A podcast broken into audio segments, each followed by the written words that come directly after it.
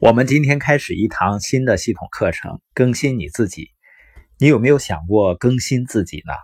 比如说，你做些什么来改变你看待自己的方式，或者其他人如何看待你？在现在这个商业时代呢，品牌很重要。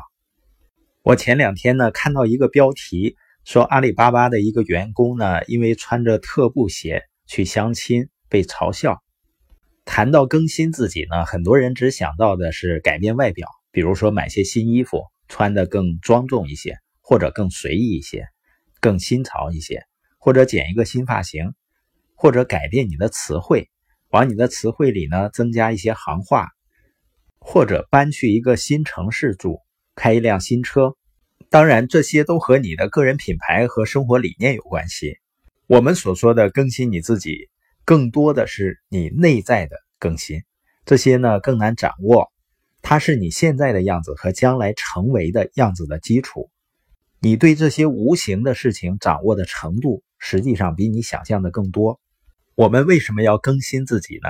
因为是你的思维和你的行为，把你带到了今天的生活。如果这不是你想要的生活，那就说明是你的思维和行为拖了你的后腿。一个人如果不留意科技的进步、工具的进步，不关注环境的变化，不更新你自己，你就会过时的，守旧根本没有竞争力的。我们这堂课程的目的呢，就是给我们树立一个概念，就是你不能停止更新自己。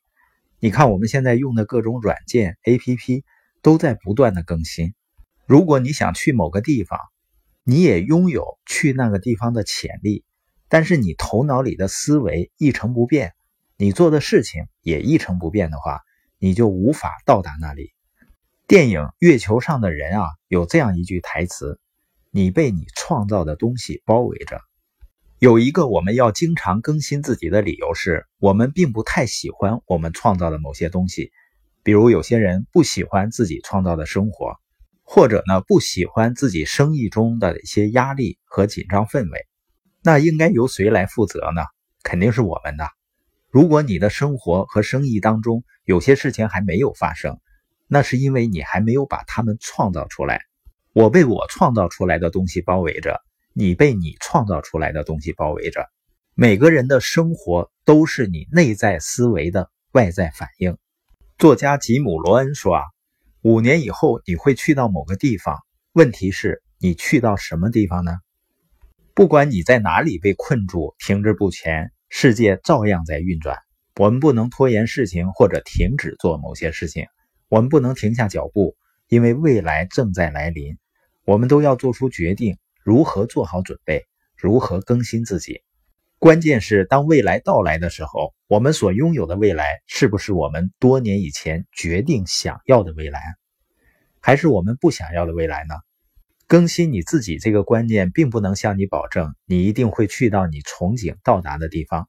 但是呢，如果你接受这个概念，你到达的地方一定可以更好、更远。